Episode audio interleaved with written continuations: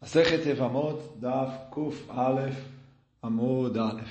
Estamos aí, Motzai Simchat Torah, dá para perceber um pouco na voz, mas é, Baruch Hashem ali, o Amud não para, a gente estudou esses Amudim nos Hagim, quem estava ali na sinagoga, e agora a gravação para quem está aí na gravação. Então, é, a Mishnah, a, o Amud aqui começa falando sobre o finzinho da Mishnah que está no Daf Kuf Amud Beit. Então a Mishnah estava falando sobre uma mulher que não esperou os três meses para a gente saber de quem ela está grávida, e depois ela apareceu grávida. Eu não sei se ele é filho do primeiro marido ou do segundo marido. E aí então fala a Mishnah, falou várias regras assim, sobre a criança que é dúvida quem é o pai dela. Mas uma das coisas fala, o patur al makato vel klalato shelze, que a Torá proíbe é, uma pessoa de bater e ferir o próprio pai ou de amaldiçoar o próprio pai. Mas não só a Torá proíbe, como colocou uma pena capital para isso. Só que fala a Mishnah aqui, essa criança, como ele não sabe quem é o pai dele, tanto se ele machucar o primeiro possível pai ou se ele machucar o segundo possível pai, ele não vai ter a pena capital. É a mesma coisa em relação à maldição. Então isso é o que estava na nossa Mishnah. Sobre isso vem Agmará e traz uma discussão entre Chachamim uh, e Raviuda. Quer dizer, Agmará traz uma braita, está no Rabanan. E kaze, vechazal vekaze, kilel ze, vechazal vekilel ze, kilel shneim bevatachat, e kashneim bevatachat, chayav. Então, fala a Braita assim, se ele primeiro feriu um dos possíveis pais, e depois ele foi lá e fez o mesmo com o outro. Se ele amaldiçoou primeiro um e depois o outro ou se ele bateu e feriu nos dois de uma vez, ou amaldiçoou os dois de uma vez, aí ele, é, aí ele tem a pena capital. Porque, certeza, ele feriu ou amaldiçoou o pai dele. Já que ele fez com os dois possíveis pais, é, tanto se ele fez de uma vez ou um atrás do outro, então ele é Hayav. Vem o Rabiuda, Rabiuda Omer, Bebat Achat, Hayav. Bezeh Patur. O Rabiuda fala, se foi os dois de uma vez, aí realmente ele tem a pena capital. Mas se não foi os dois de uma vez, aí não, ele está isento da pena. Mesmo que ele bateu nos dois ou amaldiçoou os dois, um de cada vez. Rashi explica que qual é a discussão entre eles, ou antes de entrar na discussão entre eles, a gente precisa introduzir um pouquinho o assunto do que, que é atraam. Toda todo castigo que a Torá dá no Beidi, ou praticamente todo, tem alguns que não exigem isso, é, a pessoa precisa ser advertida antes de cometer a transgressão. Então, os, as testemunhas vão e avisam a pessoa: olha, você sabe que se você fizer tal e tal coisa, você vai ter tal e tal pena. E ele mesmo assim vai lá e comete. Então, tem uma na Gemara se o objetivo dessa advertência é só para eu saber que ele está fazendo o que ele está fazendo de maneira consciente e proposital, ou se, não, indiferente de ele ter feito de propósito ou não, é uma necessidade que eu preciso da advertência no momento em que ele vai cometer a transgressão. E se não teve a transgressão, a, a a advertência, mesmo que eu sei que a transgressão foi consciente e proposital, ele não é passível de pena, de punição. Então, assim, Gemara traz machloca em relação a isso. Agora, aqui, a discussão entre o Tanakama e o é justamente nas leis de advertência. Por quê?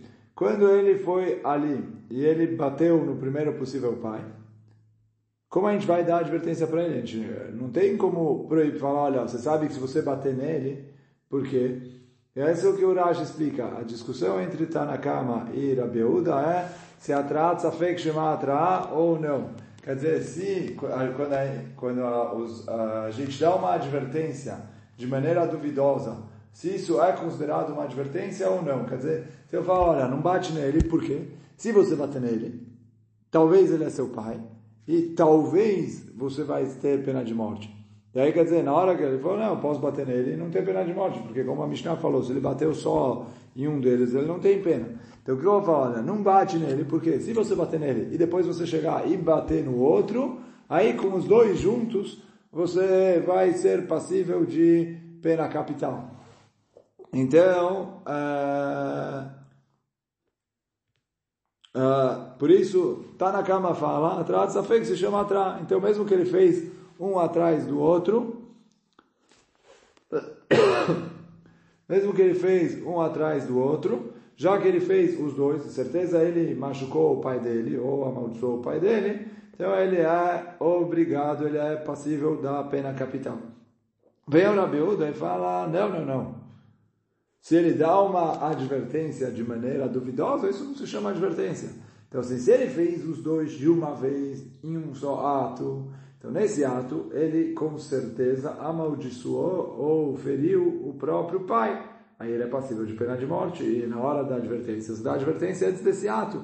E você fala, olha, se você fizer isso, você vai ser real, porque, digamos, ele tem um bastão comprido, vai lá dar uma pancada nos dois possíveis pais de uma vez. Então fala, olha, se você fizer isso, né, você vai acabar batendo no seu pai, você vai se reavitar. Então ali não tem o que uh, essa advertência não tem nenhuma dúvida. Então aí Rabiuda fala nesse caso ele é Hayav, mas se não for os dois de uma vez, ou um de cada vez, aí Rabiuda fala que ele não é passível da pena capital, porque né, explica o Rashi já que aqui não tem uma advertência, porque a advertência que é dada para ele nessa situação é uma advertência duvidosa.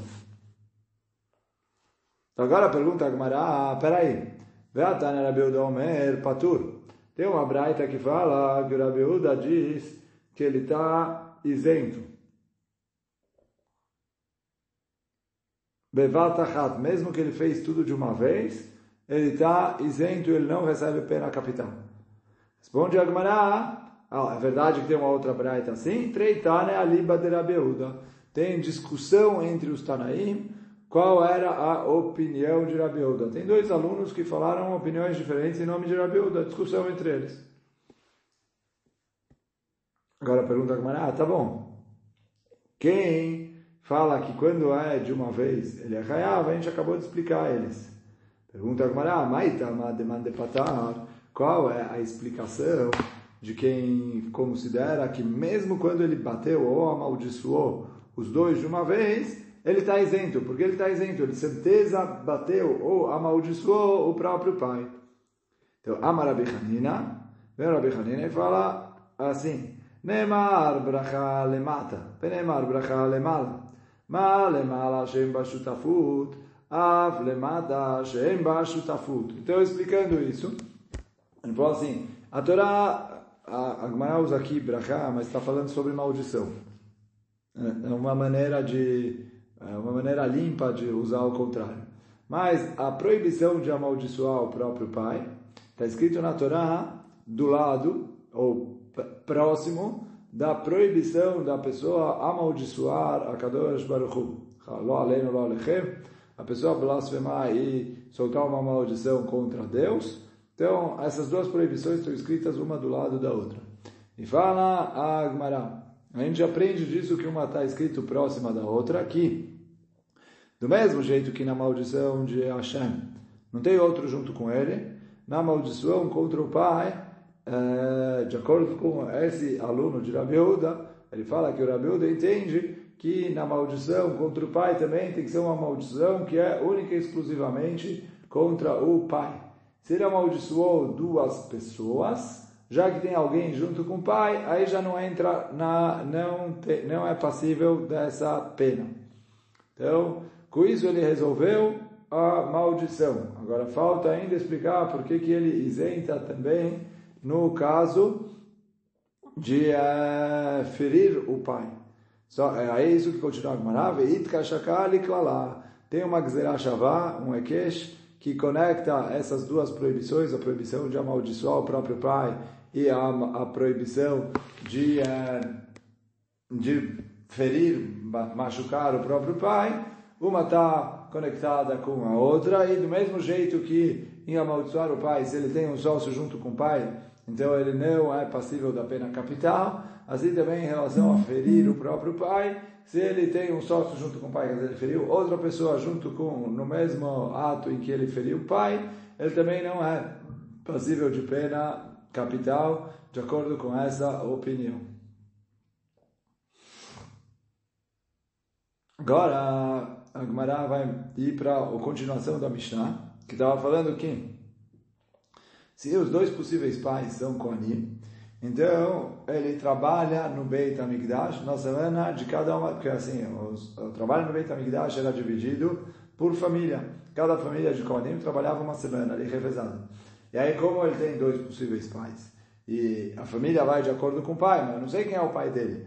Então, a nossa Mishnah falou, ele trabalha na semana de um e trabalha na semana de outro. Mas em relação a receber as, os presentes dos Kohanim ali no Beit HaMikdash, ele não recebe nem com a família de um e nem com a família de outro. Então, pergunta Agmará, se ele não recebe nada, para que ele vai lá no Beit HaMikdash para trabalhar? Fala Agmará, como assim? Lama olé, por que, que ele vai? Ah, Mar, Baina Denivel, mitzvah. Ele falou, eu quero fazer uma mitzvah. É mitzvah trabalhar no Beit HaMikdash. Trabalhar no Beit HaMikdash não é simplesmente uma obrigação, é um privilégio. Então fala a Mishnah, ele vai trabalha quando ele quiser. Ou, quer dizer, quando ele quiser, não. Na semana do primeiro possível pai, ele, ele trabalha. E na semana do segundo possível pai, ele também trabalha.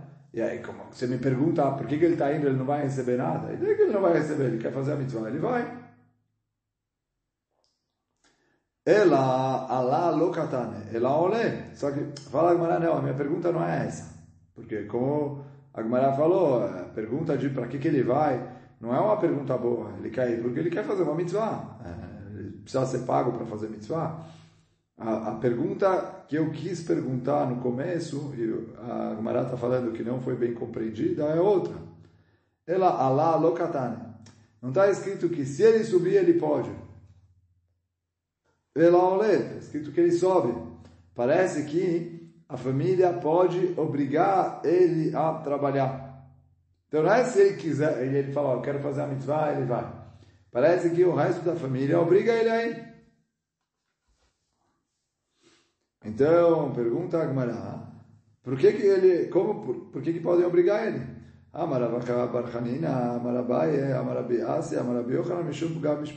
Ele falou para não falarem mal da família. Quer dizer assim, se ele não vai trabalhar, as pessoas vão achar porque ele não está indo trabalhar, porque o pai dele casou com uma mulher divorciada, casou com alguém que não que, que fez algum pecado desrespeitando as leis de Keuná. Na verdade, não é culpa do pai dele, não tem nada a ver com a família dele, é culpa da mãe dele que não esperou ali o prazo que ela precisava esperar para saber de quem é, de quem ele é filho. Mas não tem aqui o então, por isso fala Agmará que como para não acharem que ele é uma, um Cohen Passur, porque na verdade ele não é um Cohen Passur, como a gente falou, ele é um Cohen Kasher. Só ele não é halal e nada. Então, para não começarem a falar, olha, tem um halal aí na família que não sabe, que não é, tem alguém que não está indo, etc. Então, por isso, a família obriga ele a ir trabalhar falar, olha, tá vendo, ele é kasher.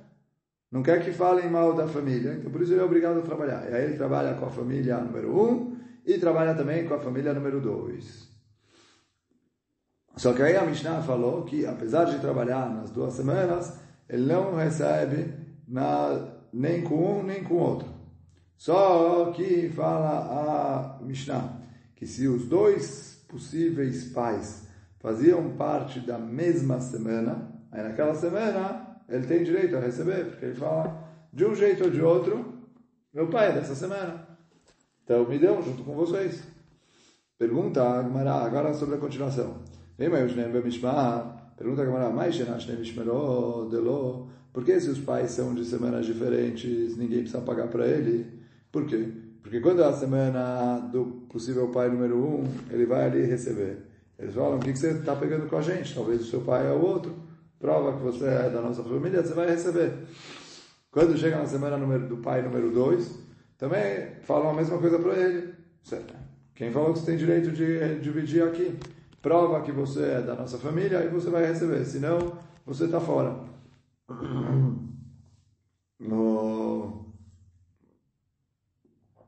Então, e aí quer dizer, um tenta provar aqui, o outro tenta provar aqui, e eles ficam brincando de ping-pong com ele, empurram para um lado, empurram para o outro, e ele tem que trazer a prova quem é o pai dele para poder receber. Sem isso ele não recebe de ninguém, por isso ele não recebe. Pergunta a Gemara, Mishmar Echad, mesmo que ele sabe qual semana ele precisa trabalhar. Nami, Azilei Beitav, Matchule, Leai Beitav, Matchule. Por quê? Cada semana era dividido, a, a, a, a família era dividido, quer dizer, você tinha ali todos os Kohanim eram divididos em 24 grupos que eram, sei lá, grandes famílias. Mas cada um desses grupos eram divididos em seis uh, subgrupos. E aí cada um desses seis subgrupos trabalhava em um dos dias da semana dessa família no Beit HaMikdash. Então um, um, subgrupo trabalhava no domingo, na segunda, na terça ou na quarta. Pergunta Gamara, e aí quer dizer, eles trabalhavam num dia e eles pegavam as coisas que foram Quer dizer, o couro que sobrou daquele dia, as coisas daquele dia, eles dividiam entre eles. Então, fala Gamara, mesmo que eu sei de qual semana ele é, se ele é de subgrupos diferentes, de bater avós diferentes, então pode falar, por que, que você está querendo pegar com a gente? Talvez seu pai é o outro. Pega, quer dizer, em vez de pegar no domingo, digamos, um dos possíveis pais dele é da família que trabalha no domingo e o outro trabalha na segunda, mesmo que é na mesma semana. Ele falou, por que ele vem buscar no domingo? A turma do domingo fala, não, o seu dia certo é na segunda. E a segunda fala, não, o seu dia certo é no domingo. E ninguém dá nada para ele. Amaraf Papa, Achikama. Então o Papa veio e falou, tem razão. Se ele é de dias diferentes, também eles podem ficar empurrando ele um para o outro. Achikama. Imayush Neem, Mishmar Echad, Beitav Echad, Notel Chelek. A nossa Mishnah, a gente tem que acrescentar e falar, se ele era da mesma semana, os dois pais, e do mesmo dia, aí ele pode receber, porque ele falou de um jeito ou de outro. Se meu pai é um, recebo hoje. Se meu pai é outro, também recebo hoje. Então aí vocês não têm o que falar para me tirar fora. Aí ele tem direito de cobrar. Mas se eles são de dias diferentes, fala o Papa, a pergunta da Gemara tem razão, que eles ainda continuam empurrando um para o outro e ninguém precisa dar para ele nada. Com isso a gente terminou o Perek. Adran alach nosim et ala nusa, adran alach nosim ala nusa, adran alach nosim ala nusa. Agora vamos, Bezat Hashem, o próximo Perek, o Perek número 12. E agora esse Perek vai falar sobre a Chalitza. Então começa a Mishnah dizendo, Mizot Chalitza bishlosha dayanim. ואפילו שלושתם מדiotot. Então, mitzvah de Haritza, uh, três Dayanim. Mesmo que os três são três uh, idiotot, quer dizer, idiotot é qualquer pessoa, não precisa ser alguém que é apto para ser Dayan. E aí o Rashi já traz que na Gemara, a primeira coisa que a Gemara vai perguntar aqui é se é quaisquer três pessoas, por que, que a Mishnah começou falando três Dayanim, três juízes? Você não precisa ter as leis de juízes. Mas bom, isso Bezat Hashem na Gemara a gente vai falar. Chalza beminal, se ela fez a chalitza com um sapato, o Rashi fala minal é de couro mole. A chalitza é válida.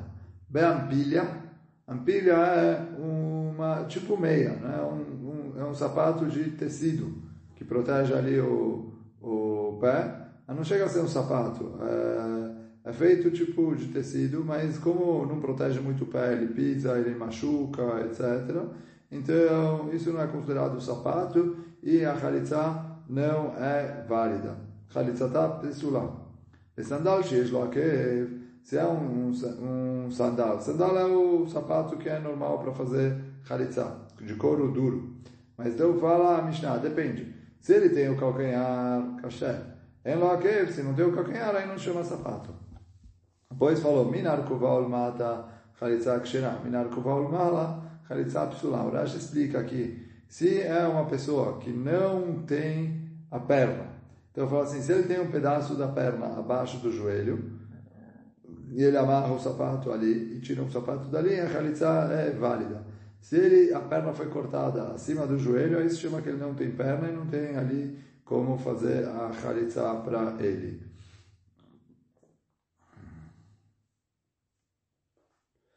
Khalitsa besandal sheno shelo, se ela fez Khalitsa com um sapato que não era o sapato dele, ou sandal shel etz, ou beshel smol beyamin, Khalitsa kshena, ou que era um sapato de madeira, ou era o sapato esquerdo no pé direito, de qualquer maneira, Khalitsa é kshena. Khalitsa begadol, שהוא יכול להלוך בו, ou bekatan, שהוא חופה את רוב רגלו, חליצתה כשרה. Se ela fez Khalitsa com um sapato grande, mas apesar de ser grande, ele consegue usar e andar com ele. Então a Khalitsa é válida. Daqui a gente vê que se é tão grande que não dá para andar, aí a Khalitsa já não é válida. Ou que era pequeno, então ele falou assim, se apesar de pequeno o sapato cobre a maioria da, do pé dele, da perna dele, então aí a Khalitsa é Kshera. Se não, não. Então, agora, então com isso a gente terminou a Mishnah. Então agora vamos começar a Gemara. Pergunta Gemara. Uma pergunta que o Rashi já deu spoiler ali no começo. Fala, Gemara. Se a conclusão da Mishnah é que quaisquer três pessoas servem, por que, que a Mishnah começa falando da Yanim, juízes? Quer dizer, juízes parece que precisa ser alguém com alguma qualificação depois ele fala, ah, três pessoas normais. Quer dizer, não precisa ser juiz. Então por que, a Mishnah começou falando juízes? Fala agora, Hakamashmalá, Ebainan Shlosha, Sheodim Leakrot, Quem Dayanim. Ele falou, não, não pode ser quaisquer três pessoas. Precisam ter três pessoas que pelo menos sabem ler os psukim. Que é o quê? Olha o Rashi aqui, o primeiro Rashi da Gemara, Leakrot, Leavam. Quer dizer, a Torá manda falar para o Yavam, Lo chafaz lekachta, men yevami lakim vechule. Quer dizer, é, o, o Yavam que não quiser casar com a com a com a com a Evamá. Então eles vão ler para ele o pasuk que está escrito, uh, o pasuk fala ואם לא יחפוץ האיש לקחת את אבימתו ועל דרך אבימתו השאר אל הזקנים ואמרה אל הפעל מי ומי להקים שם וכולי ככה יעשה האיש então eles precisam saber ler esses psukim então se são três pessoas que não sabem ler e falar esses psukim não servem para ser juízes de Khalitsa sabem ler isso mesmo que eles não, ser, não, não tenham ali é, é, qualificação para ser juízes não sabem Rosh Mishpat não sabem Ebenezer não sabem as alachot, etc., já precisa ser três juízes que sabem ler esses psukim, pelo menos. Quem dayanim? Então, fala Gmará, Tanina Leha, e aí na nossa Mishnah a gente viu que está escrito na seguinte braita. Que que é a braita? Está no Rabaná, מצוות חליצה בשלושה שיודעים להקרות. המצווה de חליצה é três pessoas que saibam falar os psukim. Quem Dayanim? Como se fossem Dayanim. Rabi Uda Omer Bechamisha. Rabi Uda fala, não são suficientes três, é preciso cinco. Quer dizer, o Rabi Uda concorda que podem ser pessoas normais, não qualificadas, só o suficiente que saibam ler e falar os psukim para o Yavam e para Yavamá, mas que o Rabiuda fala que precisam ser cinco e não três. Então agora vai pegar e analisar tanto Rabiuda como como na cama. Então fala que vai Tama de Tanakama, qual é o motivo de Tanakama? De Tânia, como está escrito na Braita, Zekenim, Shnaim. Então ele falou, está escrito no Pasuk Zekenim, no plural, né, juízes. Então são dois. Só que o quê? É Beidin Shakul. Eu não posso ter um Beidin com número par. Porque se tem um Beidin com número par, um volta sim, o outro volta não, você fica no impasse. Então, não se pode ter um Beidin em número par. Então a Torá fala dois. Então, tirar, se eu tirar, eu estou indo contra a Torá, eu tenho que acrescentar. Acrescentar um, ficam três. Você firma Alei Modechad, Alei Kan Essa é a opinião de Tanakama. Rabi Ziknei Shnaim, Zekenim Shnaim. Rabi Yehuda fala que está escrito é, dois psukim. Num, num pasuk está escrito é, cadê? Ve'altai evimtu achar ela zekenim. Então aí fala dois. Depois o pasuk fala Ve'karulo ziknei iro. Então ziknei mais dois. Dois mais dois, quatro. Mesma coisa, o Beidin não pode ser par, acrescenta mais um, cinco. Bem, Beidin Shakur, você fez uma leva de Chad, Arekan Hamisha. Aí pergunta a Gemara, Betanakama, Mai Avidle. Tanakama, que fala só três. Ele falou, mas também está escrito Ziknei no Pasuk. E se está escrito Ziknei no Pasuk, eu tenho que acrescentar alguma coisa, porque está mais esse Ziknei. O Rabeuda fala, aprendeu ali mais dois juízes. Mas o Tanakama que não usa esses dois juízes, o que, ele aprende desse, dessa palavra que está escrito no Pasuk, Ziknei? Me vai ale le rabuye afilo shlosha edutot. Ele falou, não. O Tanakama aprende disso que está escrito Ziknei, está escrito a mais para falar, olha, acrescenta aqui qualquer pessoa que for Zaken, que qualquer, qualquer, mesmo que forem pessoas normais, quer dizer, não precisa nem ser Zaken, quer dizer Chokhmah, mas está escrito a mais para falar é, que qualquer um serve. Então ele falou, mesmo que forem três pessoas normais, e não... E não e não não precisam ser juízes. Rabi Yehuda, Deus Menalé. Então pergunta que Mará, Rabi Yehuda que fala cinco, ele usa esse para aprender dois juízes. Então onde já aprende que qualquer um serve. Então responde a Gemara, Nafkale min le'ene. Ele aprende do que está escrito le'ene. O que, que tem a ver uma coisa com a outra? Le'ene aos olhos. Que o Pasuk fala que a Evamá vai se aproximar dele aos olhos do Zekenim. E aí fala a Gemara, de Amar Mor Lenei Prat Lesumim. A Gemara falou em outro lugar que isso que está escrito no Pasuk Lene, eu ensinar a gente que uma pessoa cega não pode ser juiz de Khalitsa. Então tá bom, mas o que isso tem a ver com pessoas normais? Fala a Gemara o seguinte,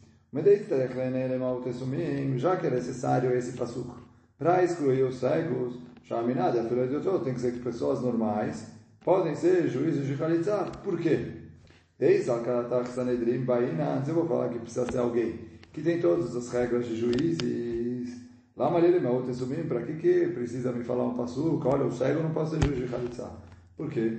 Me detane Rav Yosef, né? porque eu já aprendo do Rav Yosef, porque detane Rav Yosef, porque Rav Yosef falou, que Shem Shebeidin Menukim Betzedek, Kach Bedin Menukim Mikol Do mesmo jeito que os juízes, para poder ser juiz, precisam ser pessoas com ficha limpa, que não tem roubo, que não tem falcatruas e coisas assim na ficha deles, porque senão, óbvio, ele não pode ser juiz, não precisa nem explicar por quê. Mas fala o, o Rav Yosef, que assim também o Beidin precisa ser pessoas que não têm uh, defeitos físicos.